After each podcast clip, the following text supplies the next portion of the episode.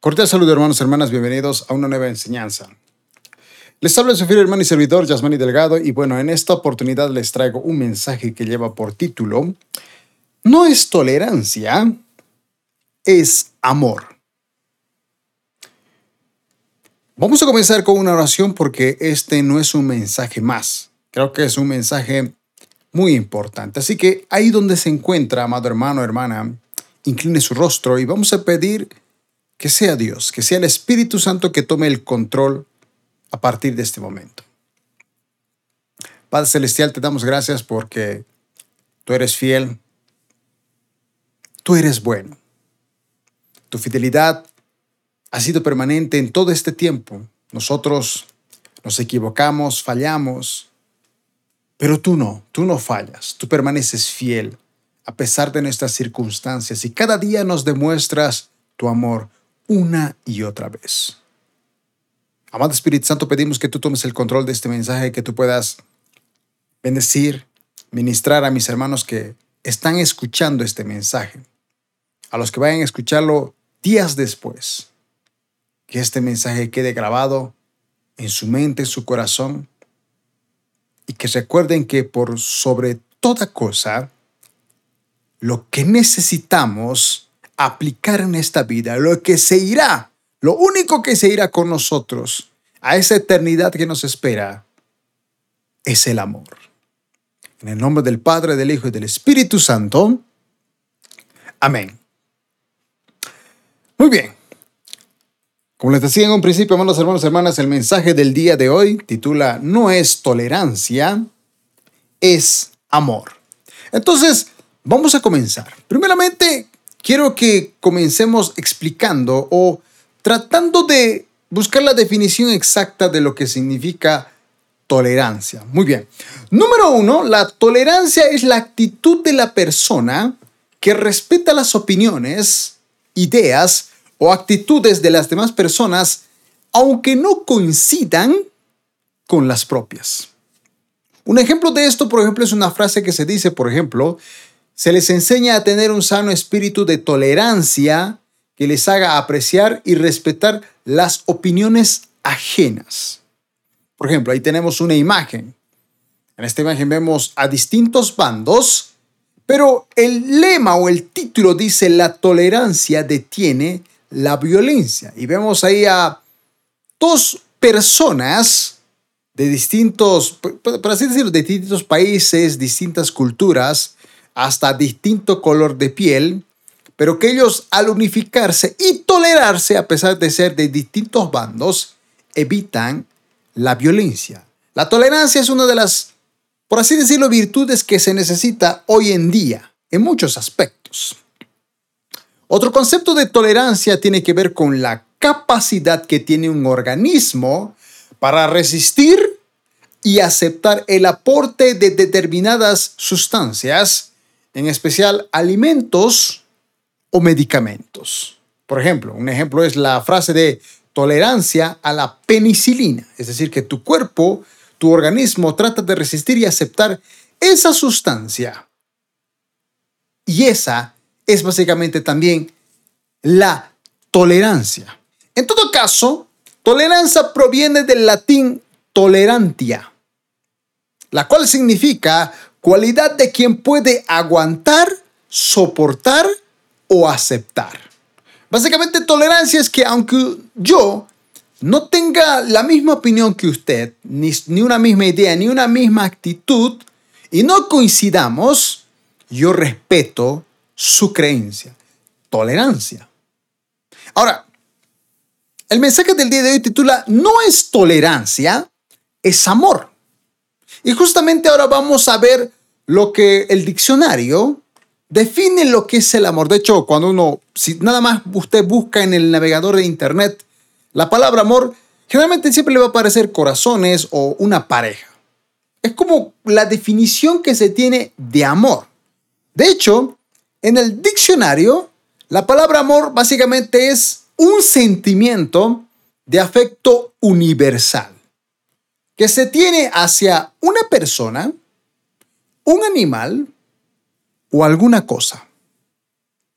Por su parte también el amor es expresado a través de acciones, a través de mensajes de amor, declaraciones de amor y poemas de amor. Esa es la definición que, por así decirlo, el mundo, la tierra, nos da a entender sobre amor y sobre lo que es tolerancia. Pero la pregunta sería, ¿qué dice la Biblia sobre la tolerancia? Si bien no hay un pasaje bíblico, al menos uno que yo haya encontrado, que realmente tenga la palabra tolerancia en el versículo, hay muchos otros en los cuales se puede aplicar, muchísimos de hecho. Pero de entre todos ellos elegí uno en particular que creo que define lo que es tolerancia y nada más y nada menos que en el mismísimo Hijo de Dios, Jesucristo. Marcos capítulo 9, verso 38 al 39, dice lo siguiente. Juan le dijo a Jesús, Maestro, vimos a alguien usar tu nombre para expulsar demonios, pero le dijimos que no lo hiciera, porque no pertenece a nuestro grupo. No lo detengan, dijo Jesús. Nadie que haga un milagro en mi nombre podrá luego hablar mal de mí. Todo el que no está en contra de nosotros está a nuestro favor. En este versículo vemos cierta tolerancia por parte de Jesús, es decir, Jesús no tenía problema de que ese hombre que utilizara el nombre de Jesús para expulsar demonios, Jesús no tenía ningún problema, a pesar de que ese no era su discípulo. Había cierta tolerancia. Sin embargo, los discípulos eran intolerantes porque no podían aceptar, es más, le dijeron a esa persona, no, no utilices el nombre de Jesucristo. Pero Jesucristo le dice, no, no, no, no sean intolerantes, sean tolerantes. No tienen que necesariamente creer que para expulsar demonios y utilizar mi nombre tiene que ser necesariamente mi discípulo. Porque quien no está en mi contra está a mi favor. Ok, hasta aquí creo que se entendió lo que es tolerancia. No hay que hablar mucho porque el tema central de este mensaje no es la tolerancia, es el amor, que es más importante que la tolerancia. Por eso titula, no es tolerancia, es amor. Ahora vamos lo que bíblicamente sería la definición exacta del amor. ¿Qué dice la Biblia acerca del amor? Cuando hablamos del amor, evidentemente tenemos que mirar fijamente a la cruz. Y si retrocedemos un poquito más, tenemos que mirar al Padre dando a su Hijo, a su único Hijo, por nosotros quienes evidentemente no lo merecíamos. La definición perfecta de amor se basa en Juan 3:16, donde dice que por tanto amó Dios al mundo que dio a su Hijo unigénito, para que todo que en Él cree no se pierda, sino que tenga vida eterna. Pero yendo mucho más allá, también hay otras definiciones acerca del amor. Mateo capítulo 22, verso 35 al 40 dice, por ejemplo, uno de ellos, experto en la ley religiosa, intentó tenderle una trampa con la siguiente pregunta. Maestro, ¿cuál es el mandamiento más importante en la ley de Moisés? Jesús contestó, amarás al Señor tu Dios con todo tu corazón, con toda tu alma y con toda tu mente. Jesucristo da una definición de cómo tiene que ser el amor a Dios.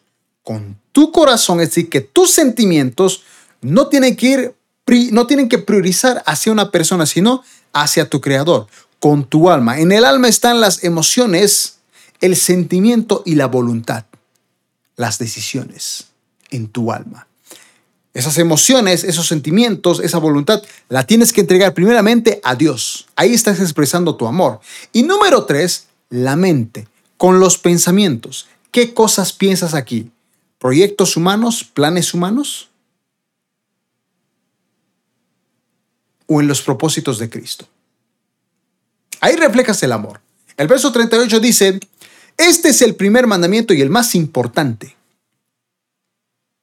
El verso 39. Hay un segundo mandamiento, el segundo, que es igual de importante. Amarás a tu prójimo como a ti mismo.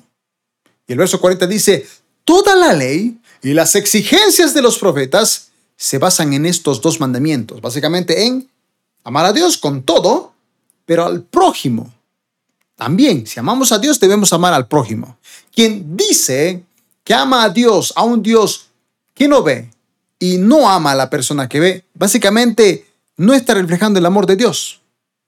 De hecho, ahí dice que uno tiene que amar a su prójimo como si se amara a uno mismo. Siempre he escuchado decir que, a veces no amamos al prójimo porque nosotros no nos amamos. En cierto modo es verdad, pero si analizamos un poquito más a profundidad, todos en sí nos amamos. Si no nos amáramos, no nos alimentaríamos, no nos vestiríamos, andaríamos desnudos. Diríamos, bueno, yo no me amo, así que pues, desnudo, al fin y al cabo, me vale mi vida. Por supuesto que no. En cierto modo nos amamos. Y si nos amamos a nosotros, debemos amar también al prójimo, porque toda la ley y las exigencias de los profetas se basan en estos dos mandamientos, en el amor, que es más allá y más importante que la simple tolerancia. Ahora, quiero contarles, o más que contarles, quiero que hagamos un poco de reflexión acerca de una historia fascinante que todos conocemos, la de saqueo y el famoso encuentro que tuvo con el Hijo de Dios, Jesucristo.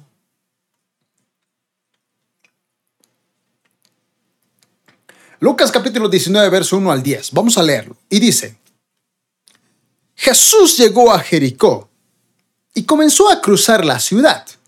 Resulta que había allí un hombre llamado Saqueo, jefe de los recaudadores de impuestos que era muy rico. Estaba tratando de ver quién era Jesús pero al ver, pero la multitud se lo impedía, pues era de baja estatura.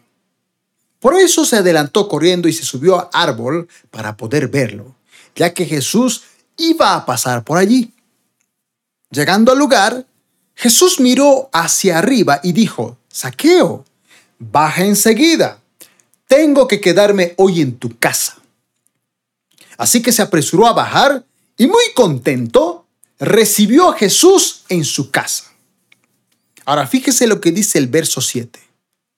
Al ver esto, es decir, que Jesucristo hablase con Saqueo diciéndole que quería quedarse hoy en su casa y que Saqueo rápidamente bajara y recibiera a Jesús en su casa, el verso 7 dice que al ver esto, todos, toda la multitud, toda la gente que estaba siguiendo a Jesús, dice que absolutamente todos empezaron a murmurar y dijeron, ha ido a hospedarse, no, no visitar, hospedarse con un pecador.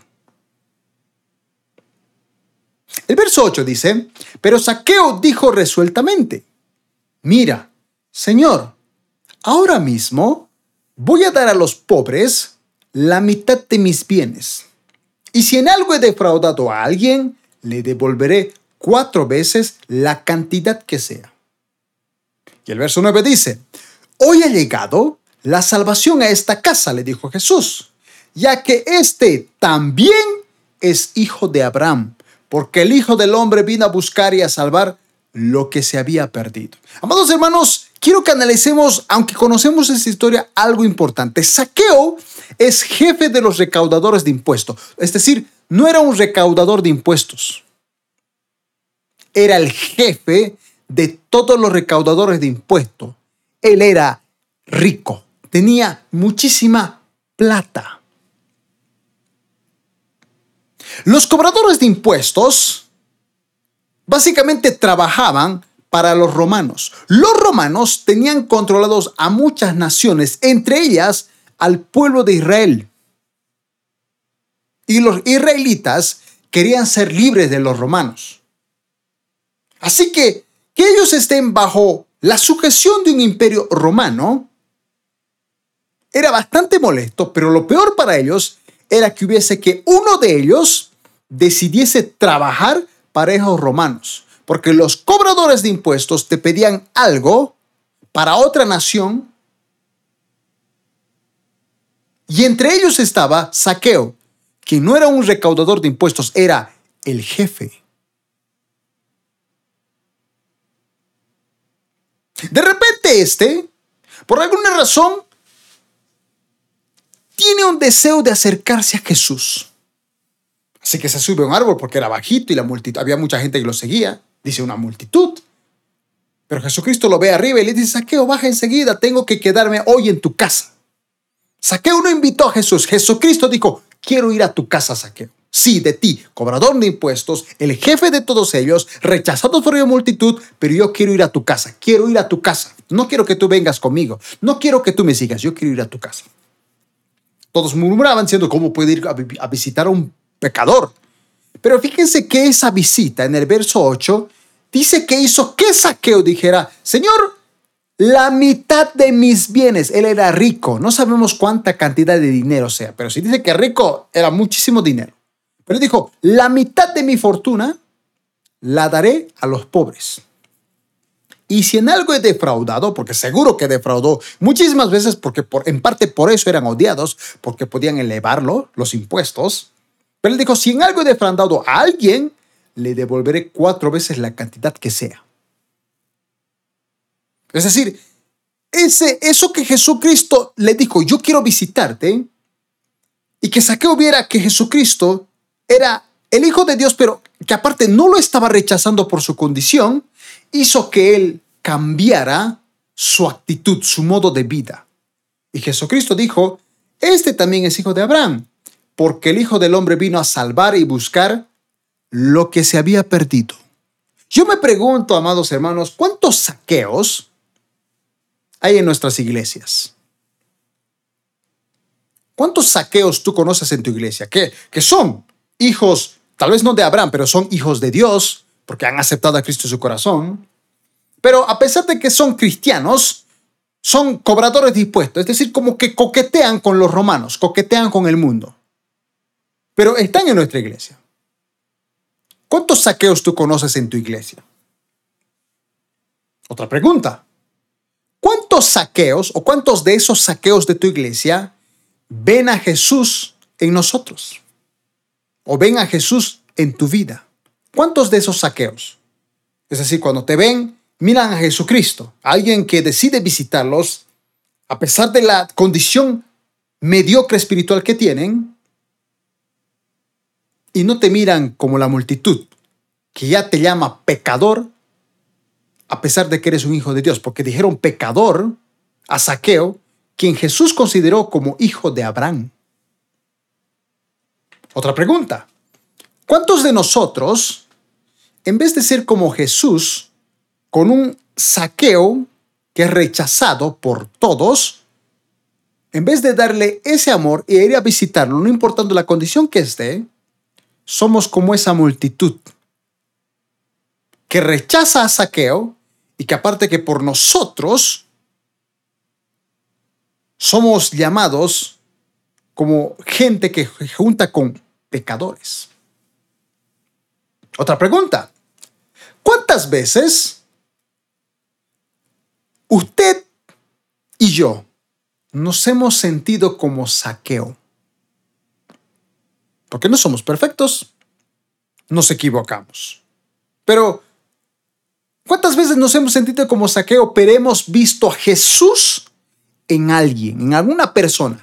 que en vez de señalarnos y llamarnos pecadores y rechazarnos, a pesar de que somos cobradores de impuestos espirituales y coqueteamos con el mundo, pero hemos visto a alguien que reflejaba a Jesucristo, que dijo, no me importa cómo estés, quiero quedarme en tu casa. Otra pregunta. ¿Cuántas veces nos hemos sentido como saqueo siendo rechazados por una multitud que seguía a Jesús. ¿Cuándo, te has dado cuenta que quizá eras, quizás cometiste el peor de los errores, hiciste algo horripilante, y de repente vas a tu iglesia y en vez de ver a Jesús, ves a una multitud que te rechaza, que con una sola mirada ya te dice pecador.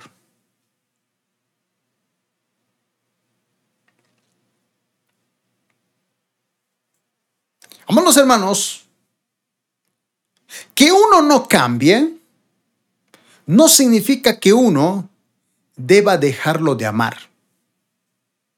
Por ejemplo, tengo un ejemplo fascinante de esto. El líder que dejó de visitar a su discípulo porque éste no veía un fruto rápido. Esta es una anécdota muy interesante porque había un líder, había, a ver, había un amigo que venía a la iglesia, que servía, pero de repente un día dejó de venir a la iglesia por distintos problemas, por esto de la pandemia, se enfocó mucho en el trabajo. Estaba como que trabajando, afanado por el afán de la vida. Y este líder pues lo visitaba y siempre le decía, tienes que volver a la iglesia, tienes que ir a la iglesia, tienes que confiar en Dios, todo. Pero este otro discípulo, por más que el líder le decía que tenía que volver a los caminos de Dios, tenía que volver a la casa de Dios, el otro decía, sí, lo voy a hacer, sí, lo voy a hacer, pero no mostraba un fruto. Por consiguiente, llegó un momento donde el líder se cansó y dijo, ya no voy a ir a visitarlo más porque este no quiere cambiar y dejó de visitarlo. Por consiguiente, ese discípulo nunca regresó a la casa de Dios. ¿Por qué? Porque evidentemente vio en ese líder a alguien que simplemente venía a visitarlo para que éste regresara a la iglesia. No venía a visitarlo por amor. No veía a un Jesús diciendo, no me importa cómo estés, yo estoy aquí para darte amor. Y cuando sea el tiempo indicado, tú por ti mismo dirás, yo quiero cambiar, no porque yo te lo diga. No hay ni un pasaje que hayamos leído donde diga que Jesucristo le haya dicho a, Saqueo, arrepiéntete de tus pecados. No hay ni uno. Simplemente estuvo con él, compartió con él y eso hizo que Saqueo automáticamente diga, Señor, la mitad de mi de riqueza a los pobres. Si alguien le defraudó, cuatro veces se lo devolveré. Amados hermanos, ¿cuántos de nosotros a veces, cuando alguien deja de venir a la iglesia, un discípulo, un miembro, lo vamos a visitar solamente para que regrese y en el momento que regresa, nos olvidamos de él?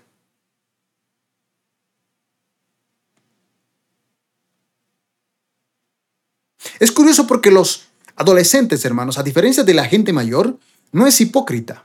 Los, los mayores podemos aguantarnos dos horas de una prédica aburrida, pero nos aguantamos. El joven no. El joven es sincero. No, este está aburrido, me quiero ir de aquí. Y a veces menospreciamos al joven y valoramos al adulto. Cuando a todos se les debería amar por igual. En el amor, amados hermanos, hay paciencia. Ahora la pregunta es, ¿cuánta paciencia tenemos? En muchas ocasiones no hace falta predicarles, amados hermanos, a muchas personas. Es importante predicar, por supuesto, en la gran comisión, pero en ocasiones a veces no hace falta. Solo demostrándoles el amor de Cristo, estando al lado de esta persona, hace que estos deseen cambiar automáticamente porque ellos mismos lo deciden. Usted cuando ve a alguien que deja de asistir a la iglesia y usted cuando vaya a visitarlo, no necesariamente vaya a presionarlo para que él vuelva. Ore por él, háblele de Cristo. Pero si esa persona no, no, no da frutos, por así decirlo, rápidos, por cualquier circunstancia, usted tiene que ser paciente y simplemente reflejar el amor de Cristo, porque Cristo jamás se ha dado por vencido con nosotros. ¿Por qué nosotros no tenemos que dar por vencidos con alguien que a lo mejor con 3, 4, 5, 10 visitas no vuelve a la iglesia. Paciencia, uno de los frutos del Espíritu Santo. Amados hermanos, no sé si usted sabía, pero una gota de agua, una simple gota de agua puede perforar una roca, pero no con fuerza, sino con constancia. Porque una gotita parece insignificante, pero si esa gotita una y otra vez sigue cayendo de manera constante, en algún punto va a perforar esa roca, como lo puede ver en la imagen. Entonces, hoy en día hay cristianos como piedra. que solo con una muestra de constante, constantes gotas de amor, van a ver a Cristo en nuestras vidas y automáticamente como saqueo, por sí solos van a querer cambiar. Si les reflejamos amor, pero es amor que contiene paciencia, porque ese es uno de los frutos del Espíritu Santo. ¿No dice 1 Corintios 13 que el amor es paciente? Los saqueos espirituales, amados hermanos, no buscan a los fariseos. Porque es más, los fariseos ni querían ver a los cobradores de impuestos. Los, los decían, son pecadores, son lo peor. Los saqueos espirituales no buscan a una multitud que lo llama pecador. Los saqueos espirituales buscan a Jesús porque saben que ese Jesús no los va a rechazar. La pregunta es, ¿los saqueos de tu iglesia ven a Cristo en ti? ¿O cuando te ven, ven a un fariseo? ¿O uno más de la multitud? Cuando uno lee Lucas 19.8, dice lo siguiente, pero Saqueo dijo, mira Señor, ahora mismo voy a dar a los pobres la mitad de mis bienes. Si en algo he defraudado a alguien, le devolveré cuatro veces la cantidad que sea. Solo, hermanos, hay fruto en quienes dan amor o quienes dan el amor que Jesucristo le dio a un saqueo. No sea como este líder, que visitaba a su discípulo solamente para que éste volviera a la iglesia. Y como no funcionó en unas 3, 4, 5 visitas, ya no volvió.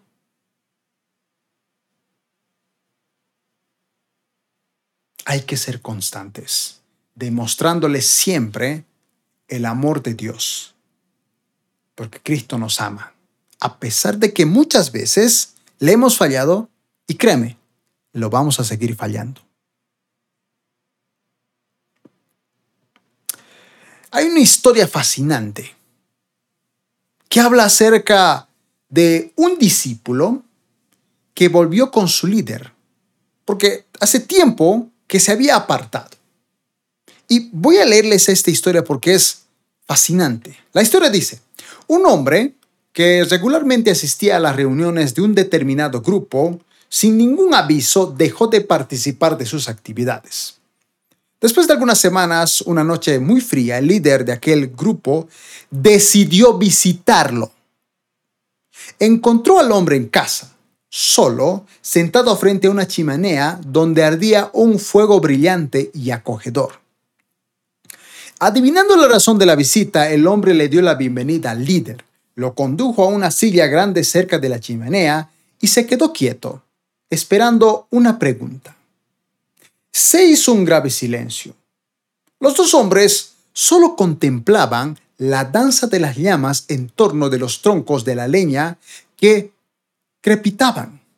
Al cabo de algunos minutos, el líder, sin decir una sola palabra, examinó las brasas que se formaban y cuidadosamente seleccionó una de ellas, la más incandescente de todas, retirándola a un lado del brasero con unas tenazas. Volvió entonces a sentarse y permaneció silencioso e inmóvil y después de solicitar permiso para fumarse una pipa. El anfitrión prestaba atención a todo, fascinado pero inquieto. Al rato, la llama de la brasa solitaria disminuyó hasta que solo hubo un brillo momentáneo y el fuego se apagó repentinamente. En poco tiempo, lo que era una muestra de luz y de calor ya, eh, ya era más que un negro, frío y muerto pedazo de carbón recubierto por una leve capa de ceniza. Muy pocas palabras habían sido dichas desde el ritual saludo entre los dos amigos. El líder, antes de prepararse para salir con las tenazas, blandió el carbón frío e inútil colocándolo de nuevo en medio del fuego. De inmediato las brasas, la brasa se volvió a encender, alimentada por la luz y el calor de los carbones ardientes en torno suyo. Cuando el dirigente alcanzó la puerta para irse, el anfitrión le dijo, gracias por tu visita y por tu bellísima lección. Regresaré al grupo buenas noches. Ahora la pregunta es, ¿por qué se extinguen los grupos? Muy simple, porque cada miembro se retira y le quita el fuego y el calor al resto, y aparte se enfría. A los miembros de un grupo vale recordarles que ellos forman parte de la llama y que lejos del grupo pierden todo su brillo. A los líderes vale recordarles que son responsables por mantener encendida la llama de cada uno de los miembros y por promover la unión entre todos ellos, para que el fuego sea realmente fuerte, eficaz y duradero. Ahora la pregunta es, en ocasiones, amados hermanos, debemos enseñar sin necesariamente hablar y peor juzgar. Ese líder pudo haber hablado, pudo haberle dicho, ¿cómo te vas a alejar? ¿Qué te está pasando? ¿Te estás enfriando? Pero no. Simplemente mostró un pequeño ejemplo y no dijo nada, no lo juzgó. Es más, le dio una enseñanza que a pesar de cómo él estaba, podía regresar. En ocasiones, no debemos enseñar sin necesariamente juzgar. Ese líder pudo haber mostrado su error de manera directa al discípulo, pero en amor le enseñó una gran lección. Y eso es lo que usted y yo debemos de hacer con los saqueos que hay en nuestra congregación. Ahora, quiero contarle dos historias de amor. Dos historias fascinantes que nos muestran que más allá de la tolerancia, el amor es lo mejor de lo mejor.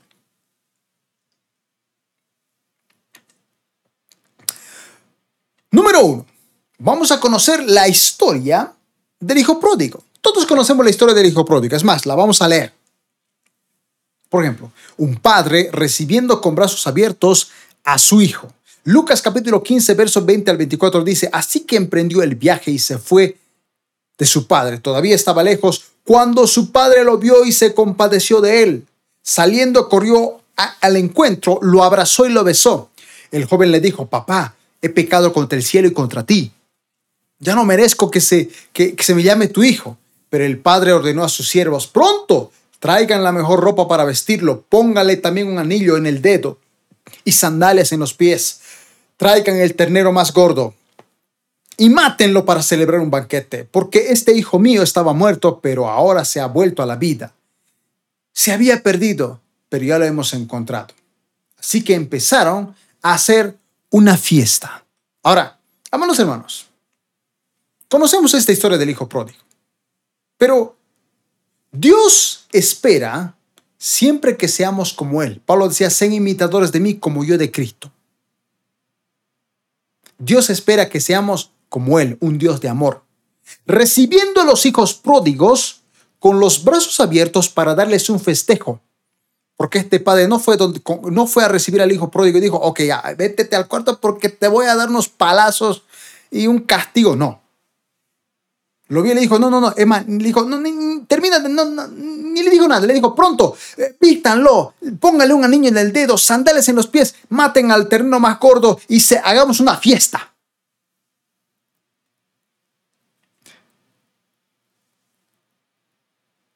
Cuando leemos Lucas 19, 9 al 10, dice, Jesucristo dijo, hoy ha llegado la salvación a esta casa. Cuando Saqueo le dijo, bueno, voy a dar la mitad de mis bienes a los pobres, si alguien he robado más, le devolveré cuatro veces, Jesucristo dice, hoy ha llegado la salvación a esta casa, ya que este también es hijo de Abraham, porque el Hijo del Hombre vino a buscar y salvar lo que se había perdido. La pregunta es, ¿qué fue lo que Cristo vino a recuperar? ¿Qué fue lo que se había perdido? Esto fue, esta historia del hijo pródigo es lo que se perdió en Israel. El amar al prójimo y que cuando vuelva, se hacer una fiesta. Pero no, teníamos a un saqueo, que era un cobrador de impuestos, un aliado de Roma, pero que en vez de recibir amor, y quizá a través de ese amor decidir cambiar, porque vimos que cambió. Vio el amor de Jesucristo y él cambió, pero como no lo vio con los fariseos ni con la multitud, seguía siendo un cobrador de impuestos. Eso es lo que Cristo dijo. El Hijo del Hombre vino a buscar y salvar lo que se había perdido. Lo que se perdió no era saqueo. Lo que se perdió fue el amor al prójimo. El amor a una persona que aunque no se merezca nuestro amor, tiene que ver a Jesucristo en nosotros. Y si ve a Jesucristo en nosotros, solito va a decidir cambiar. Lo que se perdió fue el amor al prójimo. En los tiempos de Cristo, a los cobradores de impuestos no se los amaba a pesar de que ellos eran israelitas, a pesar de que Cristo mismo dijo que era un hijo de Abraham. Hay mucha gente, amados hermanos, que se va de nuestra iglesia y que vuelve. Y cuando vuelve nosotros la agarramos a pedradas. Cuando deberíamos darles el amor. Ahora, vamos con otra segunda historia. El amor hacia una prostituta. Dios, amando a Israel, a pesar de que este pueblo elegido por Dios, se prostituía con otros ídolos que no le daban el mismísimo amor, ni el mismísimo poder, ni el mismísimo respaldo que le daba su creador. La historia de Oseas es el ejemplo perfecto de cómo es el amor de Dios con nosotros.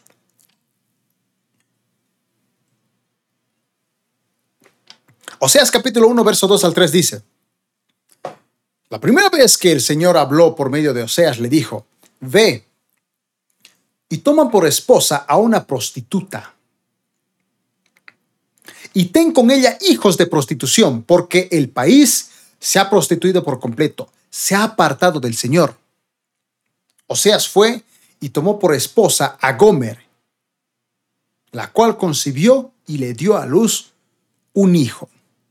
La historia de Oseas, amados hermanos, se basa en el amor de Dios, en cómo tiene que elegir a alguien, a una mujer indigna, impura, prostituta que se acostaba con otros hombres para casarse con ella, porque eso era justamente lo que el pueblo de Israel hacía. Se prostituía con dioses falsos, dioses que no ven, no pueden oír, que no pueden tocar, que no pueden hablar, y rechazaban al verdadero Dios Todopoderoso que les había sacado de Egipto. Oseas capítulo 2, verso 14 dice, pero luego volveré a conquistarla, la llevaré al desierto y allí le hablaré tiernamente. Cuando uno lee Oseas capítulo 1, te das cuenta que Dios se empieza a quejar de muchas cosas de Israel, pero en el verso 2, en el capítulo 2, el verso 14 dice, a pesar de lo que ella me ha hecho, la voy a conquistar, la voy a seguir enamorando le hablaré tiernamente, la llevaré por el desierto, a ese, ese, lugar de soledad, donde la voy a enamorar. Oseas 3. Verso 1 y verso 2 dice, entonces el Señor me dijo, ve y ama otra vez a tu esposa. Gomer volvió otra vez a la prostitución. Y el Señor le dice a Oseas, ve y ama otra vez a tu esposa. Aun cuando ella comete adulterio con un amante, sabemos que cualquiera que comete adulterio merecía pedradas. Oseas podía decir, hey, adulteró, ya, divorcio. Pero Dios le dijo, no, ve por ella, aunque cometió adulterio con un amante. Esto ilustra que el Señor aún ama a Israel, aunque se haya vuelto a otros dioses y le encante adorarlos. Así que la recuperé pagando 15 piezas de plata, 220 kilos de cebada y una medida de vino. O sea, pagando para que esta prostituta regrese porque se había endeudado con otras personas, con amantes. Y luego uno lee Oseas 4, 5, 6 y otra vez ve uno a Dios quejándose por, por Israel, por las cosas malas que hacía. Pero uno lee el capítulo 11 los versos 7 al 9 y dice, Pues mi pueblo ha decidido abandonarme. Aunque me llaman el Altísimo, no me honran de verdad. Oh Israel, ¿cómo podría abandonarte? ¿Cómo podría dejarte ir? ¿Cómo podría destruirte como Atma? y demolerte como a Seboim. Mi corazón está desgarrado dentro de mí y mi compasión se desborda. No, no desataré mi ira feroz. No destruiré por completo a Israel. Ya no soy un simple mortal, soy Dios. Soy el santo que vive entre ustedes y no vendrá, no vendré a destruir. Uno dice, wow, o sea, Dios, eh, versículos antes o capítulos antes decía como que este Israel son pecadores y esa multitud iba a venir un castigo, un juicio. Pero Él les dice, ok, me estás abandonando, pero aún así no te voy a castigar. Porque soy santo y, y te amo. Ese es el amor de Dios con su pueblo. Y ojo que esta historia es del Antiguo Testamento. Ahora yo me pregunto, ¿cuántos de nosotros deberíamos ser como Oseas e ir por los perdidos, o en este caso ir por una prostituta que volvió a cometer un error? Y nosotros ya no tenemos que ser como el padre que ve como el hijo pródigo regresa, sino que ahora somos nosotros los que vamos a buscar a esa mujer que nos ha traicionado. Nosotros. En esta historia vemos como ya no solo es Dios esperándonos, sino que Él mismo busca a quien ama. Muchos saqueos, amados hermanos, no vienen a la iglesia. Algunos sí, regresan como el hijo pródigo, pero hay algunos que no vienen. Porque tristemente saben que en el momento que vuelvan a la iglesia, por todo el error y todos los pecados que han cometido, van a ser juzgados, van a ser criticados. Va a haber cristianos que les van a lanzar una y otra piedra acusándolo de pecador.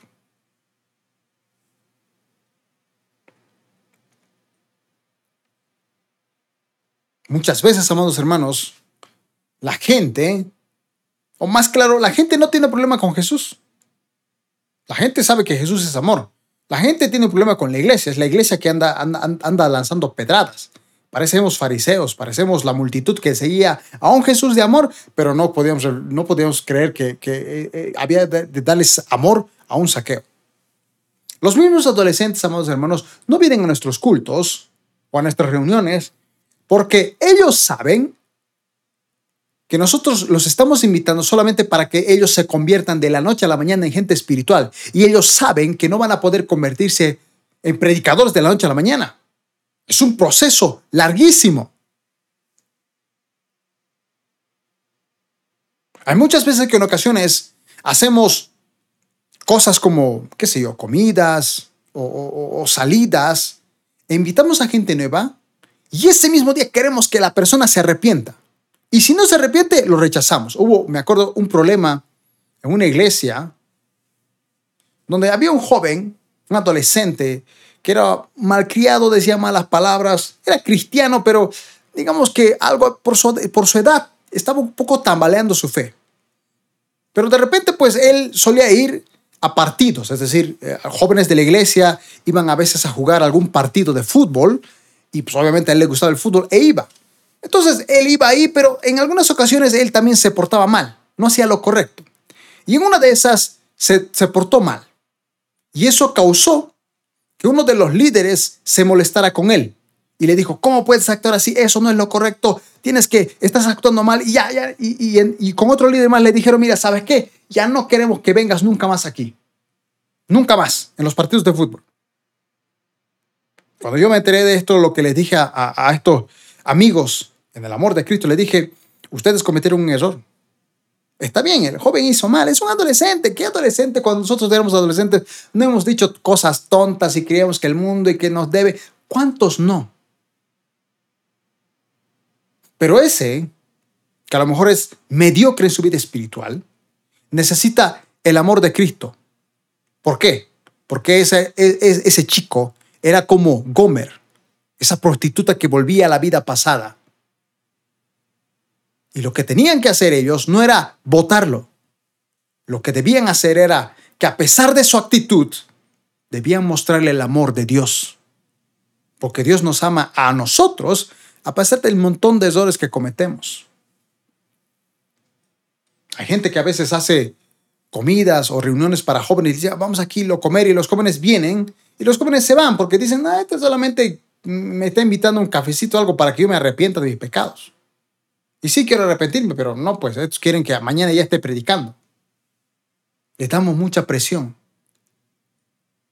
Deberíamos ser como Seas, que buscó a su esposa prostituta para que te digo, recordemos que así Dios nos ama. Cuando nos prostituimos al trabajo, nos prostituimos al afán, y aún así Dios nos sigue amando. ¿Usted mismo no se ha puesto a preguntar cuánta paciencia tuvieron nuestros padres en nuestra infancia y gran parte de nuestra vida? Los papás muchas veces los hemos hecho renegar, pero a pesar de eso, nos han dado su amor incondicional a pesar de los pleitos y todos los dolores de cabeza que les hemos dado. Uy, yo nada más acordarme de todo el pleito que le hice a mi madre. ¡Wow! De verdad una mamá ama a su hijo a pesar de las cosas que su hijo haga o diga. Mateo capítulo 7, verso 11 dice, así que pues, si ustedes gente pecadora, saben dar buenos regalos a sus hijos, ¿cuánto más su Padre Celestial dará buenos regalos a quienes le pidan? Jesucristo dice, la gente pecadora ama a sus hijos a pesar de que sus hijos se porten mal. La pregunta es, usted, en nuestra familia espiritual, en nuestras iglesias, cuando usted ve un saqueo, ¿qué es lo que hace? ¿Lo agarra a palazos? ¿O primero lo abraza, le da el amor, lo va a recoger. No solamente lo espera como el hijo pródigo, sino que usted va a ese lugar, a ese lugar de prostitución donde ese hermano o hermana volvió. El líder que buscó a su discípulo. Quiero contarles esta historia que es verídica que me la contó un músico, un músico que por una decepción terminó borracho. La historia es así. Es decir, este amigo mío que tocaba en la iglesia, teclado, un día tuvo una decepción. Es decir, tuvo algún problema familiar y como que se empezó a sentir mal y decepcionado y así un par de días. Y en una de esas un amigo le dijo, ¿por qué no vamos a tomar? Y él se sentía tan mal, tan decepcionado que dijo, ah, qué diablos. y fue se tomó una copa, dos, tres copas y prácticamente se emborrachó. Con las redes sociales uno se entera de todo, ¿verdad? Así que alguien publicó la foto de él todo borracho y esa imagen la, vieron muchos de los amigos de la misma, del, del mismo Ministerio de Alabanza y Adoración de la iglesia y empezaron a publicar. Y uno le dijo al líder del Ministerio de Alabanza, le dijo, hey, mira lo que este tecladista acaba de hacer. Así que este al día siguiente, el líder va hasta la casa del tecladista y toca la puerta una y otra vez. El músico no quería salir porque dijo, uy, no, seguramente me va a reñir, me va a decir que me arrepiente, me va a decir que yo soy el peor de todos. No, no, no quiero escuchar eso, por favor, no quiero, no quiero, no quiero. Pero tocaba tanto el, líder que él dijo, bueno, ya animo día, si me tiene que decir lo que sea, ya animo día, ya animo día, listo. Ya voy a tener que dejar de ser cristiano, dejar de, de tocar el teclado. Pero ni bien abrió la puerta, dice que el líder, en vez de señalarlo, en vez de juzgarlo, en vez de gritarle, lo que hizo fue abrazarlo. Le dio un fuerte abrazo y le dijo, Hijo mío, no importa lo que haya pasado, yo aún te amo. Aún eres mi tecladista, aún eres parte de este ministerio. Y el otro dijo, pero no, me he equivocado, no, no sé si merezco. Y el líder le dijo, no, no, no, ¿cómo que no mereces? ¿Te has arrepentido? Sí. ¿No lo vas a volver a hacer? Sí. ¿Quieres seguir tocando? Sí. Bueno, adelante, sigue tocando. Si Dios te perdona, ¿por qué yo no te voy a perdonar? El músico, este me comenta que ese día fue la primera vez que él vio en su líder a Jesús. Ahora, yo me pregunto, cuando alguien falla y se equivoca y, tú te enteras, ¿Lo vas a buscar? A pesar de que se haya prostituido. si un miembro de tu iglesia que lleva años o es un líder y por alguna tontería termina borracho, ¿tú lo vas a ir a buscar? ¿Y lo vas a amar y hasta pagar por el error que hizo, como lo hizo Oseas, reflejando el amor de Dios a su pueblo? Cuando tú te has equivocado, ¿acaso viste a un Oseas que te recibió con los brazos abiertos una y otra vez? ¿O solo sentiste pedradas? ¿Cuántos Oseas hoy necesitamos en la iglesia de Cristo? ¿Cuántos? Muchísimos. Necesitamos que usted, necesitamos que yo, seamos ese Oseas. ¿Cuántos Oseas necesitamos todos nosotros? Quiero contarle la primera vez que alguien me señaló con el dedo. Mi vida pasada, antes de que fuera correcta ante los ojos de Dios. A ver, en resumen, básicamente yo cuando me convertí, venía del mundo. O sea, mis papás divorciados, yo tomaba, fumaba, pertenecía a una pandilla. Tenía una y otra chica. Cometí muchísimos errores.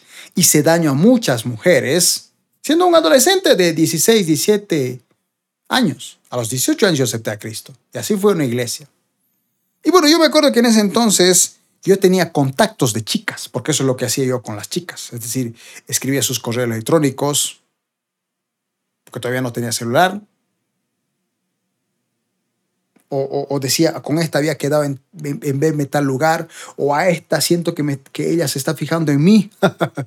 y creo que yo si le digo esto, hago esto, creo que la puedo conquistar y puedo, y puedo hacer que sea eh, mi novia o mi chica. Sí, siendo cristiano, obviamente nuevecito, un par de meses en la iglesia. De repente un día, pues, no sé cómo, pero estaba eso en mi billetera. Y, no sé por qué, pero creo que mi amigo me dijo, préstame tu billetera, un amigo. Y él abrió y vio la notita porque estaba en billetera, lo sacó y empezó a leer. Yo no sé por qué no me di cuenta, pero él empezó a leer en pleno culto. Y leyó todo. Los nombres de las chicas, mis intenciones con ellas. Claro, había sido esa, esa carta de ese tiempo atrás. Yo qué sé, habrá tenido dos meses de creyente, tres tal vez. Y yo sé que este mi amigo, que también era nuevo en cierto modo, es decir, no era alguien maduro, no era un líder, no era un pastor, quizá me hubiese dado eh, un consejo mejor o no me hubiese dicho lo que él me dijo. Porque él directamente, en vez de tal vez decirme, oye, esto no está bien, ¿no? Estás cambiando, ¿verdad? Algo así, él lo primero que hizo fue arrojarme piedras. Él me dijo, ¿cómo? En pleno culto, ¿cómo? ¿Qué te pasa? ¿Cómo, ¿Cómo puedes estar así con contacto con chicas? Y, le empezó a mostrar a las demás personas y los demás me empezaron a mirar como diciendo, uff, este hermano Yasmani, pero ¿cómo es posible? Nuevecito. Ya una carga en mi espalda, ya sentía, ya, y ese, y me acuerdo, ya no quería volver a la iglesia por, mirarles la cara con, con esa cara de, de pedradas que me estaban dando. Me hubiese encantado ver a un Oseas que me dijera, ok, sí, todavía te estás prostituyendo con el mundo a pesar de que te arrepentiste, pero no importa. A pesar de eso te amamos. Tranquilo, vas a cambiar. No hagas eso. Eso no está bien delante de Dios. Una simple palabra como esa me hubiese ayudado, pero lo que sentí esa vez fueron piedras y piedras y piedras a mi vida. Se dice que solemos mirar a Dios como miramos a nuestros padres. Ahora, yo no sé ustedes, hermanos, pero le pregunto, ¿cómo eran sus padres en su infancia? Yo sé cómo eran los míos. Por ejemplo, mi mamá solía ser una mujer muy estricta. Ha cambiado. Pero yo de niño la solía tener bastante miedo. Porque yo recuerdo, o por lo poco recuerdo, era como que al más mínimo error, castigo. Yo no, yo no recuerdo haber conocido gracia. Seguramente mi mamá muchas veces me perdonó, pero como hubo tantas veces que me castigó, pues creo que quedé un poco traumado, así que siempre recuerdo a mi mamá como una mujer que si me equivocaba, castigo. Te equivocas, castigo. No, no había gracia. Era castigo. Así que de esa manera yo miraba a Dios, como miraba a mi mamá. Entonces cuando yo me convertí, me acuerdo que no oraba y decía, uy, no, no he orado, no he leído la Biblia, uy, no, ya no merezco, eh, eh, tengo que dejar el ministerio, ya no tengo que liderar, uy, ya, ya, ni siquiera tengo que asistir a la iglesia. O sea, ya ni siquiera Dios me castigó, solito me autocastigaba. A pesar de que Dios me iba a recibir como se recibió esa prostituta. A veces miramos a Dios como miramos a nuestros padres. Y debemos recordar que Dios es mejor que nuestros padres porque Él nos ama, a pesar de que un padre puede rechazar a su hijo.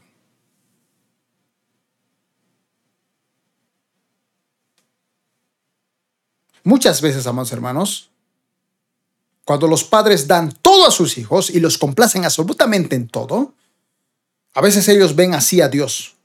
Ven a Dios como que tienes que darme, tienes que bendecirme, sí o sí tienes que darme, porque, porque mis papás me han dado.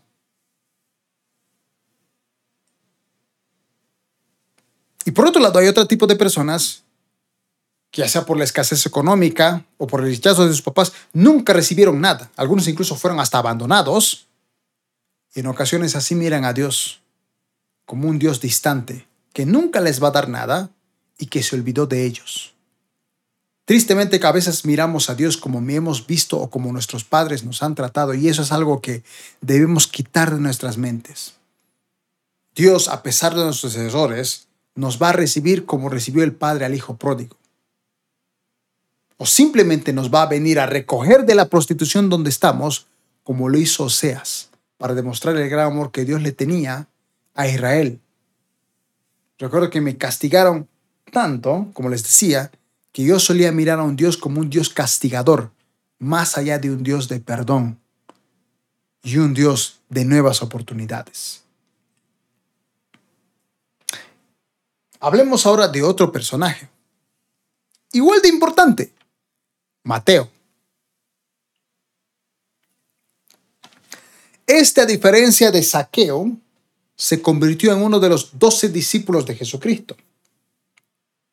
Conocemos su historia, un cobrador de impuestos, curiosamente al igual que Saqueo. Este solamente era un cobrador, Saqueo era jefe de los cobradores, pero cuando leemos Mateo, o sea, el mismo autor, que se convirtió en discípulo, él escribe en Mateo 9, capítulo, capítulo 9, verso 9 al 13, dice, al irse de allí, Jesús vio a un hombre llamado Mateo, sentado a la mesa de la recaudación de impuestos. Sígueme, le dijo, le dijo. Mateo se levantó y le siguió. Mientras Jesús estaba comiendo en casa de Mateo, muchos recaudadores de impuestos y pecadores llegaron y comieron con él y sus discípulos. Cuando los fariseos vieron esto, les preguntaron a sus discípulos, ¿por qué come su maestro con recaudadores de impuestos y pecadores? Al oír esto, Jesús les contestó, no son los sanos los que necesitan médicos, sino los enfermos. Pero vayan y aprendan lo que significa, lo que pido de ustedes es misericordia y no sacrificios, porque no he venido a llamar justos, sino a pecadores. Analicemos por favor lo que acabamos de leer. Mateo, un cobrador, estaba sentado en la mesa de recaudación de impuestos. Jesucristo le dice, sígueme, y Mateo se levanta y lo sigue. ¿Por qué Mateo deja su trabajo para seguir a Jesús? ¿Por qué? La respuesta, porque los fariseos, quienes debían darle el amor de Dios, quienes debían amar a su prójimo, rechazaron a este que también era parte del pueblo de Dios, pero por simplemente ser un cobrador de impuestos o, recaudar los impuestos, lo rechazaban. Hablaban mal de él. Pero el único, amantes hermanos, el único que no le importó que éste fuese un cobrador de impuestos, no le importó su condición y cómo se encontraba y lo que hacía, le pidió seguirlo y hasta lo convirtió en su discípulo.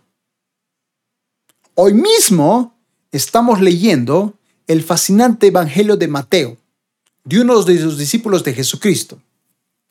que era rechazado por los fariseos, rechazado por el pueblo de Israel, y el único que le dijo, sígueme, le reflejó amor. Por eso Mateo se levantó y siguió, porque dijo, aquí todo el mundo me odia, nadie me quiere, todos me rechazan. Pero ese, ese que, que dicen que es el Hijo de Dios, no me rechazó. Yo necesito ese amor. Y por eso siguió a Jesús. Y el verso 10 es sorprendente porque dice que mientras Jesús estaba comiendo en la casa, otra vez vemos a Jesús yendo a la casa de un cobrador de impuestos. Y dice que muchos recaudadores, es decir, todos los amigos de Mateo, que eran también recaudadores de impuestos y otros pecadores, que no sabemos en sí a qué se refiere, posiblemente hayan sido, qué sé yo, prostitutas o gente malvada, ratero, no sé, pero pecadores, dice que llegaron y comieron con Jesús. Y obviamente Jesús estaba con sus discípulos. Es decir, notaron que ese Hijo de Dios, Jesucristo, no lo rechazaba. Comía con un cobrador de impuestos. Dijeron, oye, eh, eh, el Hijo de Dios come con un cobrador. Yo también soy cobrador. No, pues yo también quiero comer con él. Si los fariseos no quieren verme ni en pintura, la gente me rechaza. Este, el único que no me rechaza, yo quiero estar con él.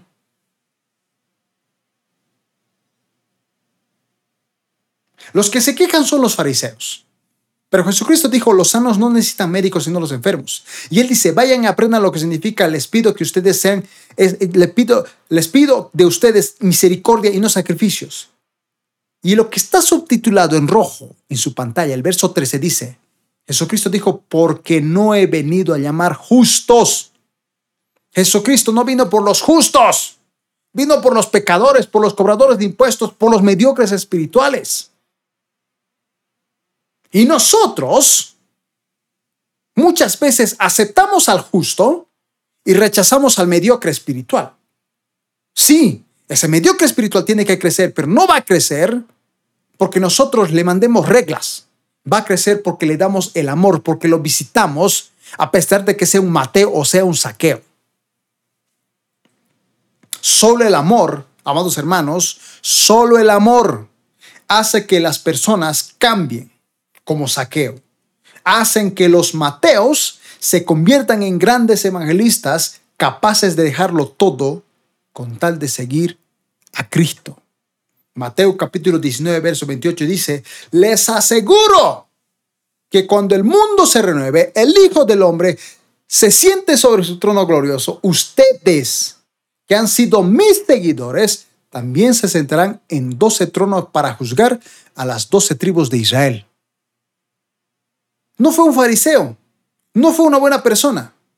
Quien se convirtió y quien va a estar sentado en el trono de Dios, en, esas, en esos doce tronos para juzgar a esas tribus de Israel, uno de ellos fue Mateo, un cobrador de impuestos que cambió su vida, que revolucionó la historia, que dio su misma vida por Cristo, que tenemos su evangelio escrito y plasmado de todo lo que Cristo hizo con él y con otras personas. Solo porque Jesucristo le dio el amor. El amor transforma, amados hermanos, no el dinero.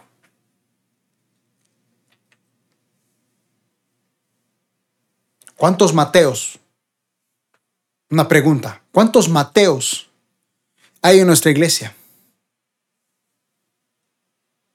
Otra pregunta. ¿Cuántos Mateos ven a Jesús en nosotros. ¿Cuántos de esos Mateos? O ven a un fariseo. O ven a una multitud que lo rechaza y no ven a Jesús en nosotros. ¿Cuántos de nosotros, en vez de ser como Jesús con un Mateo, que lo acepta tal y como es, somos como los fariseos, que llaman a un cobrador de impuestos pecador? ¿Cuántas veces nos sentimos como Mateo, pero vimos a Jesús en alguna persona. Recuerdo mucho a un amigo mío llamado Marco Núñez, que una vez me, dio un, consejo muy, muy valioso. Yo recuerdo que estaba un poco decepcionado de la vida, porque los amigos que me habían invitado a la iglesia dejaron de venir. Alguna vez creo que lo comenté, básicamente había una chica en la iglesia, eh, perdón, en mi curso, en el colegio nocturno que estaba estudiando, que había un chico que se empezó a fijar en ella y se sentaba al lado de ella. Y pues la chica aprovechó que el chico se fijaba en ella y ella lo invitó a él a la iglesia. El chico obviamente fue a la iglesia por ella, pero le gustó tanto la iglesia que él me invitó a mí, porque era mi amigo, y me dijo, vamos, hoy te va a gustar, va a encantar. Y yo fui con él y evidentemente esa misma noche acepté a Cristo en mi corazón. Pero un mes después, estos dos amigos pues como que empezaron a enamorar y dejaron de venir a la iglesia. Y yo me sentía traicionado, engañado y aparte tenía problemas en mi casa, Notaba que algunos hermanos, como le contaba este, este amigo mío que me juzgó por quizá los contactos de chicas que tenía, aunque era pasado, pero evidentemente yo poquito a poco recién estaba entendiendo cómo debía ser mi vida como cristiano, me sentía muy juzgado. Y me acuerdo que bajé, había llegado a la iglesia como 10 minutos antes, antes de comenzar el culto. Generalmente siempre llegaba puntual o un poquito tarde, hace muchos años atrás. Pero en ese entonces llegué 10 minutos antes. Evidentemente la iglesia estaba vacía. Pero al bajar de la línea, en plena avenida estaba este mi amigo llamado Marco Núñez. Me acuerdo que estaba con dos juguitos. Y yo pensé que estaba esperando a alguien, pero yo bajé y él me dio uno de los jugos y me dijo, vamos a la iglesia. Y como la iglesia todavía no había empezado, la iglesia tenía un colegio al lado, es decir, el colegio, un colegio cristiano, y decidimos subir al segundo piso. Entonces ahí él me dice, ¿cómo estás? Y yo le dije, ¿sabes qué? Mira, yo estoy un poco decepcionado y le cuento, ¿no? Mis amigos ya no vienen a la iglesia, un amigo me juzgó por mi vida, aunque creo que lo malinterpretó, pero bueno, me siento mal, me siento juzgado y la verdad es que creo que hoy va a ser mi último culto. Y este amigo mío, Marco Núñez, me dijo, a ver, Jasmine, tienes que entender algo. Los amigos te van a fallar, ya te han fallado. Y otros amigos míos que vengan te van a fallar. Tus papás te han fallado y te van a seguir fallando. Yo te puedo fallar. Y más seguro, me prepárate porque sí o sí creo que te voy a fallar en alguna ocasión. El pastor de esta iglesia te puede fallar. Pero tienes que recordar algo. El único que jamás te va a fallar es Jesús. Él nunca falla. Fue la primera vez que alguien no me arrojó una piedra. Me mostró a Jesús. Me dijo que confíe en Él. Y yo a Marco Núñez ya no lo vi como un simple hombre de la iglesia. Ese mismo día vi a Jesús en Él, que me decía, confía en mí, yo no te he fallado. ¿Cuántas veces nos hemos sentido como Mateo? Y nos hemos topado con alguien que ha reflejado a Jesucristo. Otra pregunta. ¿Cuántas veces nos sentimos como Mateo? Que somos rechazados por los fariseos. Y ojo que los fariseos eran expertos en la ley. De hecho, si analizamos muy bien la vida de Mateo y básicamente de todos los discípulos, antes de la gran comisión, tenían que recordar una cosa.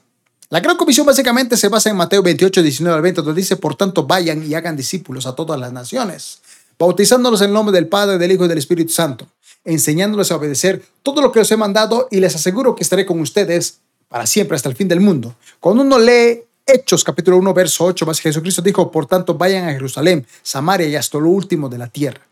Es decir, antes de esa gran comisión de ir por todas las naciones, Jesucristo a sus discípulos, a sus doce, les dio una misión importante. Antes de la gran comisión, una pequeña misión. Y esa pequeña misión es justamente en el momento que Jesucristo elige a sus doce discípulos. Mateo capítulo 10, versos 5 al 6 dice, Jesús envió a estos doce con las siguientes instrucciones. No vayan entre los gentiles, ni entren en ningún pueblo de los samaritanos. Vayan más bien a las ovejas descasiadas del pueblo de Israel. La misión de los discípulos no era ir a las naciones, ni siquiera tenían que ir con los samaritanos. Su primera misión era ir por las ovejas descarriadas del pueblo de Israel. Ahora la pregunta aquí es, ¿cuántas ovejas descarriadas conocemos, pero no vamos por ellos? como Oseas, que fue a buscar a la prostituta. ¿Cuántos? ¿Cuántas ovejas usted, amado hermano, conoce que están descarriadas? Pero no va a usted por ellos. Está esperando que ellos vengan por usted. Otra pregunta. ¿Por qué preferimos ganar más almas y no ir por los descarriados? Es decir, por los que ya estaban en la iglesia, pero por alguna razón dejaron de medir. Pues le comento, amados hermanos, que la clave de un crecimiento en nuestras iglesias en número de personas no se basa en buscar nuevos convertidos. No. La clave para un crecimiento en nuestras congregaciones se basa en edificar en amor a quienes ya están con nosotros y que a pesar de que se equivoquen, nosotros sigámosles reflejando el amor de Dios una y otra vez. Es un azor garrafal que alguien venga a la iglesia y de repente ya, ya, ya está, ya acepta a Cristo en su corazón, bueno, ahora sí, ya listo. Y, estamos enfocados en nuevas personas. Hay que predicar. Pero hay que también enfocarnos en las ovejitas descarriadas del pueblo de Israel. En este caso, en las ovejitas descarriadas de nuestra iglesia. Preocúpese por ellas. Así como se preocupa de predicar, preocúpese por ellas, porque son ovejas descarriadas que necesitan un pastor. Quiero contarles una anécdota muy interesante porque el primer pastor de jóvenes que yo tuve en el año 2006 me ayudó muchísimo en un talento que yo tenía. Yo, por ejemplo, amados hermanos, antes de llegar al cristianismo me gustaba mucho la música rap. Incluso cuando me convertí al cristianismo, me seguía gustando la música rap. Evidentemente yo quería cantar una canción, me acuerdo que había artistas que hacían música rap, cristianos evidentemente, y yo quería cantar alguna de esas canciones en la iglesia. Y nuevecito, tres, cuatro meses creo. Y este pastor de jóvenes, cuando yo fui a visitar, le dije, mire, necesito ayuda, quiero cantar, no sé si alguien me puede ayudar porque no tengo pistas. Y él me dijo, te ayudo. Así, con tres, cuatro meses me dijo, te ayudo. Así que me dijo, vete al día. Era un día donde estaban ensayando y después del ensayo, a modo de descanso, me dijo, te vamos a ayudar. Muchas veces, amados hermanos, uno nunca sabe a quién está ayudando. Quizá para la gente, Mateo, un cobrador de impuestos, que Jesucristo le diga, sígueme, era como que, ¡uh! Este Jesucristo, al peor de todos. Nunca se hubiesen imaginado que él escribiría uno de los evangelios más conocidos hasta el día de hoy y sería recordado su nombre. De no ser por este amigo que creyó en el talento que yo tenía, a pesar de que era nuevo en la iglesia, nunca hubiese conocido a un amigo mío que yo tengo que se llama Jubi. Yo grabé una canción titulada La Fe. Me acuerdo que estaba en la radio hace mucho, le estoy hablando del año 2010, 2011 y que me acuerdo que cuando sonaba en la radio, este amigo Yubi un día lo escuchó. Y años después, para ser exacto,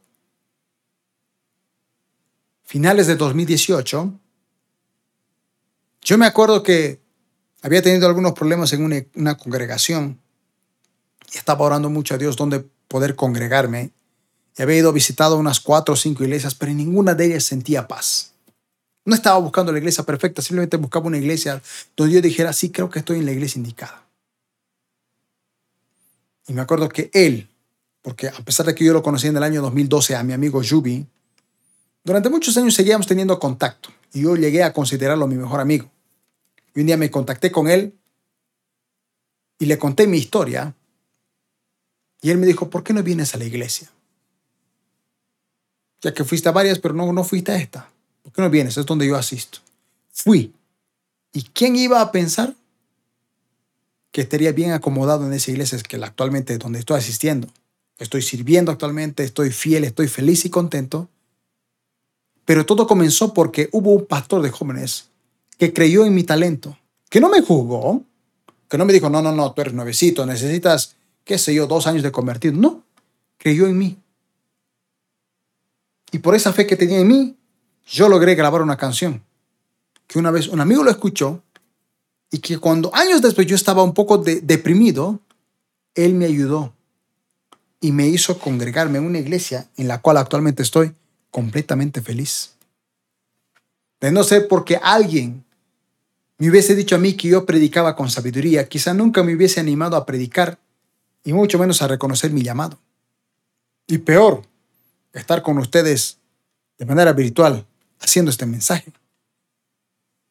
Tengo a mi pastora actualmente de la iglesia donde asisto, que es la pastora del Ministerio de Alabanza y Adoración.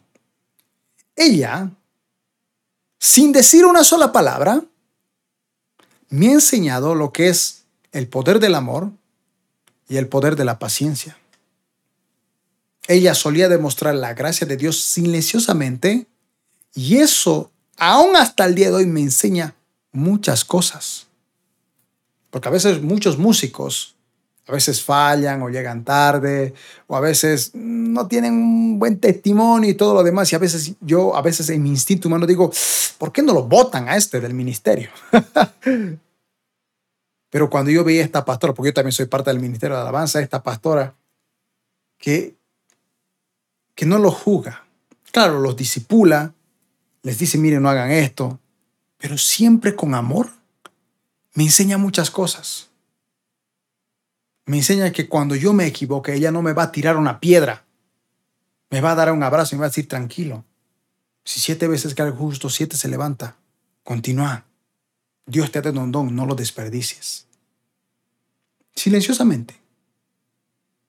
Se puede decir y se puede enseñar muchas cosas. Tengo una amiga, por ejemplo, que tiene un hijo pequeño. Este niño suele hacer muchas travesuras, como cualquier niño. A veces no quiere obedecer, pero aún así, ella como su mamá siempre le da un amor incondicional. Guía a este niño para que un día sea un gran hombre de bien en el futuro. Cuando yo veo a esta mi amiga con su hijo pequeño, es como si yo viera a mi mamá siendo paciente cuando yo era un hijo completamente rebelde. Yo no sé ustedes, amados hermanos, no sé qué se sentiría, no sé qué sentiría yo cuando vea a mi hijo de 14 años completamente borracho, sin poder caminar y vomitando en la cama, no sé qué se siente. Obviamente ese instante yo no sentía nada. Decía mi mamá, vos no sabes nada, ya estás vieja y todo lo demás. Pero hoy, si hubiera uno de mis primos así borracho, me dolería en el corazón. Vaya paciencia que tuvo mi madre conmigo. La misma paciencia que tiene esta amiga mía con su hijo pequeño, la misma paciencia que Dios tiene con cada uno de nosotros. Hoy más que nunca necesitamos amar a los Mateos que han sido rechazados absolutamente por todos para que se conviertan hombres y mujeres con un gran potencial, porque usted nunca sabe, porque puede, puede que ese, ese joven travieso que usted ve en la iglesia un día se convierte en un gran predicador. Si usted lo guía y siempre le demuestra amor y no le lanza piedras.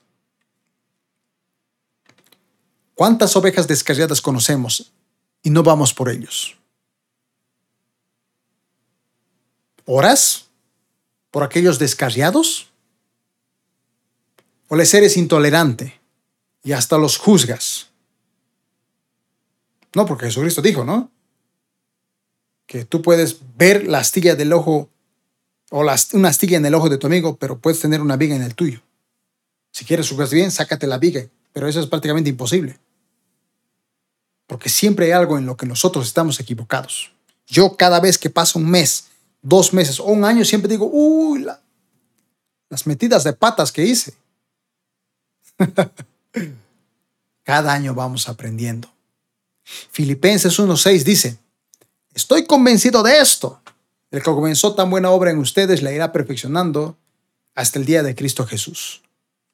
Este mismo versículo, pero en la versión NTV, dice, estoy seguro de que Dios, quien comenzó la buena obra en ustedes, la continuará hasta que quede completamente terminada el día que Cristo Jesús vuelva. El crecimiento espiritual, amados hermanos, no es un trayecto, o perdón, no es una meta, es un trayecto diario. Todos los días tenemos que crecer espiritualmente. No una semana, no, no crea usted que porque usted oró siete días, usted está súper espiritual, ahora la siguiente semana no tiene que orar. No, tiene que orar todos los días para fortalecer su espíritu. Hasta que Cristo venga, usted va a madurar. Porque el que comenzó la buena obra en usted la irá perfeccionando, pero hasta que Cristo venga. Tal vez Cristo no venga en esta generación y nosotros tengamos que irnos a la tumba así por así. Pero debemos crecer en amor. La santidad no es una carrera con una fin, es decir, con, una meta. Y listo, llegué, soy santo. ¡Uh! Y empezamos a hablar, qué sé yo, en lenguas todos los días. La santidad es una maratón de resistencia todos los días. Una maratón de resistencia, viviendo en santidad. Jesucristo nos ama a pesar de los errores que cometamos. Jesús nunca juzgó a los perdidos o a los descarriados como Saqueo y Mateo. A esos Él les dio su amor. El problema de Jesús era con los fariseos hipócritas. Tan hipócritas, porque se supone que un fariseo era experto en la ley, conocía prácticamente, por así decirlo, la Torah, la Tanakh, de tapa a tapa o de rollo a rollo. Pero eran hipócritas. La hipocresía de estos fariseos incluso llegó a menospreciar y ni siquiera nombrar a un samaritano. Lucas capítulo 10, verso 25 al 27 y verso 36 al 37 dice lo siguiente. En eso se presentó un experto en la ley y para poner a prueba a Jesús le hizo una pregunta, maestro, ¿qué puedo hacer para heredar la vida eterna? Jesús replicó, ¿qué está escrito en la ley? ¿Cómo la interpretas tú? Jesucristo le dijo, ok, ¿por qué no me interpretas tú lo que según tú como maestro de la ley entiendes? Evidentemente ahí su respuesta del hombre es, ama al Señor tu Dios con todo tu corazón, con todo tu ser, con todas tus fuerzas y con toda tu mente, y a tu prójimo como a ti mismo. El verso 36 dice, ¿cuál de estos tres piensas que demostró ser el prójimo del que cayó en manos de ladrones. El verso 37 dice, el que se compadeció de él, contestó el experto en la ley. Y Jesús le dijo, anda entonces y haz tú lo mismo. Entre los versículos que acabamos de leer del 27 al 36 se encuentra la famosa historia del buen samaritano. Usted sabe, ¿no? Que pasó primeramente un, este, un sacerdote no hizo nada, luego pasó un levita, no hizo nada, pero el tercero que pasó fue un samaritano. Ese samaritano ayudó a ese judío y recuerde que los judíos menospreciaban a los samaritanos. De hecho, si usted lee el versículo 37, dice, ¿no? El, cuando Jesucristo le preguntó, ¿cuál de estos tres, es decir, del fariseo, o perdón, del sacerdote, del levita y del samaritano, cuál de estos tres demostró ser prójimo del que cayó en manos de ladrones? Y el fariseo, fíjese, dice, el que se compadeció de él. O sea, ni siquiera pudo decir el samaritano. Porque eso que ¿y quién hizo bien? El samaritano. Pero él dijo, no, no puedo nombrar al samaritano porque, ok, sí, sí, mi prójimo tengo que amarlo como a mí mismo, pero el samaritano no es mi prójimo. Y por eso dijo, el que se compadeció de él. Y Jesucristo le dijo, ahora ve y haz tú lo mismo. Eres experto en la ley, acabas de interpretar la ley y yo te acabo de decir lo que es amar al prójimo. Ese samaritano también es tu prójimo, así que tienes que amarlo. Solamente el amor transforma a las personas, amados hermanos. No lo hace absolutamente nadie más. No es tolerancia, es amor. La perfecta definición de amor se basa en 1 Corintios 13 del verso 1 al 8. Analicemos bien lo que esto dice. Ahora les digo, o ahora les voy a mostrar un camino más excelente. Y hablo en lenguas humanas y angelicales, pero no tengo amor, no soy nada más que un metal que resuena a un platillo que hace ruido. Si tengo el don de profecía y entiendo todos los misterios y poseo conocimiento, y si tengo una fe que logra literalmente trasladar montañas, pero me falta amor, no soy nada. Si reparto entre los pobres todo lo que poseo, y si mi cuerpo, para que la consuman las llamas, pero no tengo amor, nada gano con eso. Y el verso 4 dice lo que realmente es el amor. El amor es paciente. Espera. Espera que el hijo pródigo regresa. O va a buscar a esa Gomer pacientemente dándole su amor. El amor es bondadoso, bueno, como el padre que recibe al hijo pródigo, lo recibe y hasta hace una fiesta. El amor no es envidioso, ni jactacioso, ni orgulloso. Recuerden al hermano que tuvo celos y envidias y se quejó contra el padre por haberle hecho una fiesta al hijo pródigo. No tenemos que ser envidiosos, ni jactanciosos, ni orgullosos. El verso 5. El amor no se comporta con rudeza. No es egoísta. No se enoja fácilmente. No guarda rencor. El amor no se deleita en la maldad, sino que se regocija en la verdad. Todo lo disculpa, todo lo cree, todo lo espera, todo lo soporta. El amor jamás se extingue. Y dice, mientras que el don de profecía cesará, el de lengua será silenciado y el conocimiento desaparecerá.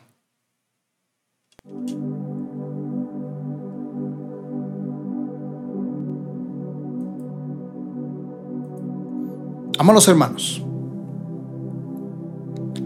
hoy más que nunca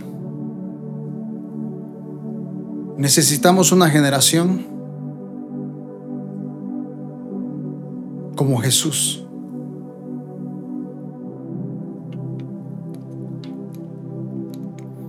Una generación que cuando vea un saqueo que es rechazado, vaya a su casa y more con él. Le dé su amor sin juzgarle nada. Y esa persona solita, solita va a demostrar frutos dignos de arrepentimiento. Necesitamos reflejar a Jesucristo. Y cuando nos topemos con un cobrador de impuestos como Mateo, que está haciendo lo malo a pesar de que era un hijo de Abraham, a pesar de que era un israelita, pero que por darle amor y decirle, sígueme, un día se convirtió en uno de los hombres más tremendos en la Biblia, contándonos la mismísima historia del Hijo de Dios. Necesitamos una generación de Oseas, que no solamente como el padre que espera que el hijo pródigo vuelva, sino que va en busca de esa Gomer que se prostituyó. Eso es lo que necesitamos hoy en día. Una generación de Oseas, una generación de Jesús, una generación que va a reflejar el amor de Dios. No es tolerancia, amados hermanos. Es amor. Primera Corintios, el mismo capítulo que acabamos de leer, pero el verso 13, dice, ahora pues permanecen estas tres virtudes, la fe, la esperanza y el amor.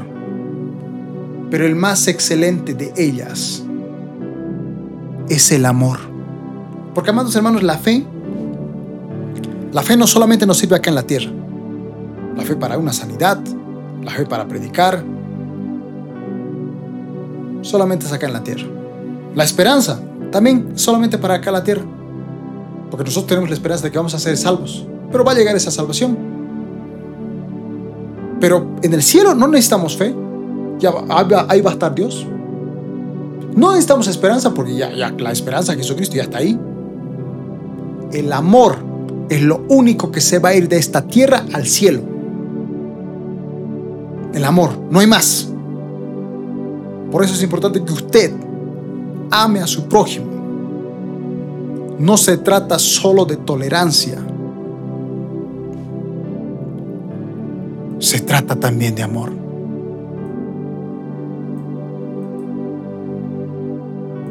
Vamos a orar. Padre Celestial, te pido por la vida de mis, de mis amados hermanos y hermanas que han escuchado este mensaje. Te ruego por sus vidas, te pido que tú más que nunca los llenes de amor. No necesitamos arrojar piedras, necesitamos amar como tú, que cuando trajeron a una mujer que había cometido adulterio, tú dijeras, el que esté libre de pecado, que tire la primera piedra. porque todos hemos pecado. La Biblia misma dice que no hay nadie en la tierra que puede decir que no ha pecado. El que dice que no ha pecado es mentiroso y le hace mentiroso a Dios. Levanta una generación de amor. Levanta una generación de Oseas. Levanta una generación que refleje a Cristo en su vida. Que la gente diga, hey, cuando te veo a ti, veo a Cristo. Cuando veo a ti, veo a Jesús. Tú vas a venir a visitarme, tú no me vas a juzgar, tú me vas a abrazar a pesar de mis errores porque necesito cambiar. No quiero una piedra más porque el mundo ya me ha rechazado. Oro por esa generación. No importa la edad que tengas. Tú vas a ser esa generación que va a reflejar el amor de Dios. Porque de tal manera amó Dios al mundo que entregó a su Hijo por el amor. Cristo fue a la cruz por amor. Usted y yo nunca lo vamos a merecer. Jamás vamos a poder pagar lo que Cristo hizo en la cruz. Nunca jamás, por más que hagamos buenas cosas, nunca jamás lo vamos a poder hacer. Él simplemente nos la da porque nos ama. Nosotros le amamos a Él porque Él nos amó primero. Oh, bendice sus vidas, Padre Santo. Sana sus corazones si es que se han topado con un fariseo, con alguien, una multitud que a pesar de que seguía a Jesús, lo ha rechazado. Sana esas heridas. Ahora muéstrales que ahora ellos son la generación que va a reflejar ese amor a personas que necesitan ese amor más que nunca. En el nombre de Cristo Jesús. Amén y amén. Amados hermanos,